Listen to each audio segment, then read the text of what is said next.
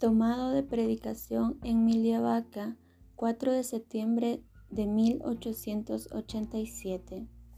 San Ignacio de Loyola. Mantengamos un santo equilibrio respecto de todas las cosas que no son de Dios. San Ignacio hace de esta exhortación la base de sus ejercicios espirituales.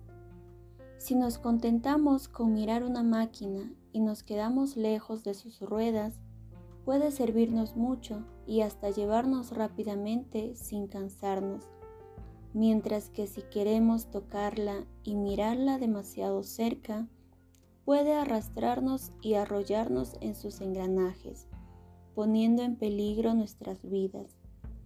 De la misma manera, si nosotros miramos las cosas de este mundo a distancia o desde arriba, sin apegarnos a ellas, nos servirán para avanzar a grandes pasos por el camino hacia el cielo.